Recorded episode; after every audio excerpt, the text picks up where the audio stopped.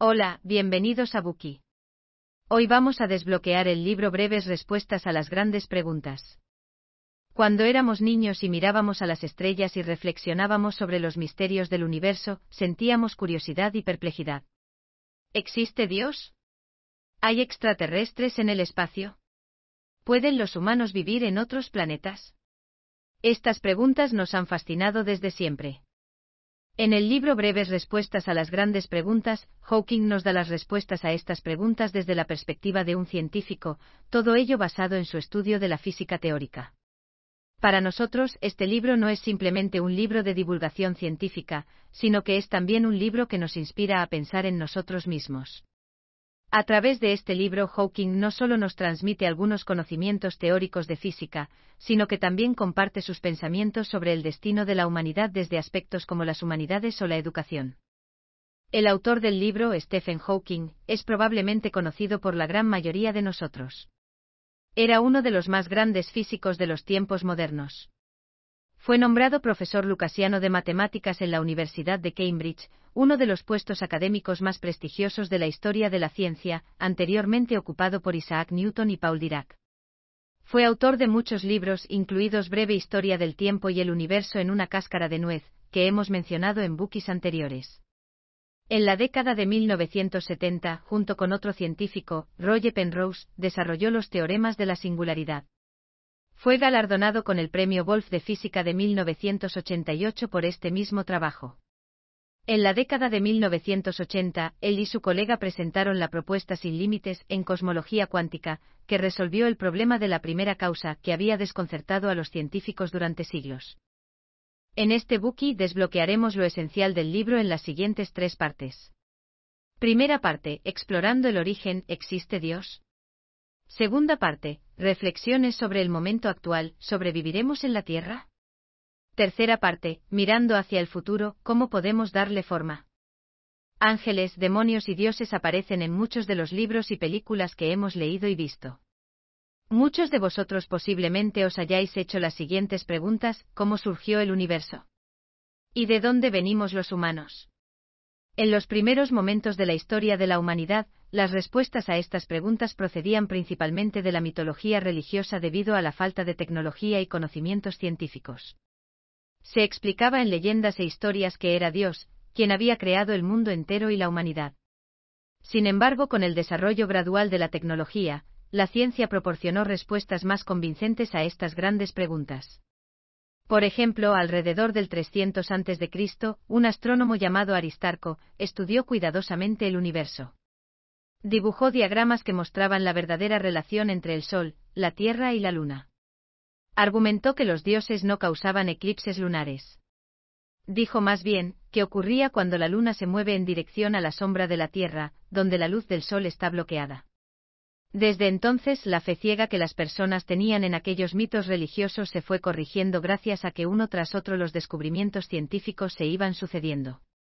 En el siglo XXI, la comunidad científica ha aceptado ampliamente que el origen del universo puede explicarse mediante la teoría del Big Bang. Esta teoría afirma que hace unos 13.800 millones de años, el universo se formó por la explosión de una singularidad. La singularidad era infinitamente densa, infinitamente pequeña e infinitamente caliente, con una curvatura infinita del espacio-tiempo. Tras el Big Bang, el universo ha continuado expandiéndose hasta este momento. Como gigante de la ciencia, Stephen Hawking nos proporciona, él mismo, sus respuestas directas a las preguntas anteriores. Según él, en mi opinión, la explicación más simple es que Dios no existe, porque Hawking estaba tan seguro de que Dios no existe y que el universo no se originó en una creación divina. Veamos cómo Hawking explica esto desde una perspectiva científica. En el universo hay tres componentes principales, materia, energía y espacio. La materia es la propia materia que posee masa. Está a nuestro alrededor. Puede ser tan pequeña como el polvo o tan grande como una espiral masiva de estrellas. Son innumerables. Por su parte, la energía es algo fácil de entender y lo encontramos todos los días. Por ejemplo, la luz solar es la energía producida por una estrella a 93 millones de millas de distancia. El último componente, el espacio, es el lugar y el área que se extiende en todas direcciones. Es lo suficientemente grande como para que uno se sienta mareado. Por supuesto, la masa y la energía son intercambiables, por lo que en realidad son lo mismo, como dos caras de la misma moneda. Pero entonces, ¿de dónde provienen la energía y el espacio? ¿Fueron creados por Dios? Por supuesto que no. Tras décadas de investigación, los científicos han encontrado la respuesta, nacieron espontáneamente durante el Big Bang. Quizás alguien quiera debatir este punto. Si Dios no existiese, ¿cómo pudo el Big Bang haber producido repentinamente la energía y el espacio que no existían antes? ¿Salieron de la nada? La respuesta puede sorprenderte. Todo este vasto universo de espacio y energía pudieron realmente haber surgido de la nada. Su secreto radica en uno de los hechos más extraños sobre nuestro universo. Las leyes de la física requieren la existencia de algo llamado energía negativa. Hawking ofrece una analogía simple para ayudarnos a comprender mejor este concepto extraño pero crucial. En concreto, imaginemos que queremos hacer una colina en un terreno llano, tenemos que cavar un hoyo en el suelo y usar la tierra para hacer la colina. La colina representa energía positiva y el agujero representa energía negativa. Se da este mismo principio verdadero para el universo. En pocas palabras, el Big Bang produjo mucha energía positiva y la misma cantidad de energía negativa. De esta manera, lo positivo y lo negativo suman exactamente cero. De este modo todo queda perfectamente equilibrado. Este es el principio detrás de lo que sucedió al comienzo del universo. Es posible que ahora tengas una pregunta de seguimiento. La energía positiva es tangible, pero ¿dónde está la energía negativa? Hawking nos dice que esta energía negativa en realidad se extiende por todo el espacio, y el espacio en sí es una gran reserva de energía negativa. ¿Por qué dice eso? ¿Recuerdas la anterior analogía de la colina? Pues bien, en el universo hay estrellas flotando con energía positiva, y también hay agujeros invisibles llenos de energía negativa. Todos sabemos que lo positivo y lo negativo suman cero. De manera similar, la energía negativa de todo tipo que se esparce por el espacio y la energía positiva, que existe en innumerables planetas también suman cero. En otras palabras, el universo en sí no suma nada. Por eso Hawking dice, el universo es el mejor almuerzo gratis, y no necesitamos un Dios para haberlo crearlo. En cambio, ninguno de nosotros quedamos satisfechos si la explicación acaba aquí. Quizás podamos preguntarnos más, ¿cómo sucedió ese accidente que dio origen al universo? ¿Podría haber sido que Dios encendió en silencio una mecha detrás de la escena y encendió el Big Bang? Nuestra experiencia cotidiana nos hace pensar que todo lo que sucede debe ser causado por algo que ocurrió antes, y que no sucedería de repente. Por ejemplo, cuando queremos café, no esperamos que una taza de café aparezca mágicamente de la nada. Primero debemos coger el café. Luego sacamos un poco de agua, leche, azúcar, etc., lo echamos todo en una taza y lo mezclamos bien. Y luego lo bebemos. Otro ejemplo. ¿Cómo se forma un río? Sí, se trata de la lluvia que había caído del cielo. Pero ¿cuál fue la causa de esa lluvia? Podría ser el sol. Brillaba sobre el océano, evaporando el agua y generando nubes. ¿Y de dónde viene el sol? Es causado por la fusión entre átomos de hidrógeno y helio. Sin embargo, tal razonamiento basado en nuestra experiencia de la vida diaria no explica el origen del universo. La razón es que al comienzo del Big Bang, el universo era diminuto, incluso más pequeño que un protón. Por lo tanto, el universo era un mundo microscópico y necesitamos usar la mecánica cuántica para explicarlo. La mecánica cuántica permite que exista cierta magia, que hace que en el mundo microscópico, algo se pueda crear de la nada. ¿Qué significa esto? Significa que durante un breve periodo una partícula como un protón puede aparecer al azar en alguna parte. Se queda por un tiempo, desaparece de nuevo y luego reaparece en otro lugar. Se comporta como si estuviera encantado. Sencillamente hablando, puede aparecer de la nada y sin ningún signo de hacerlo.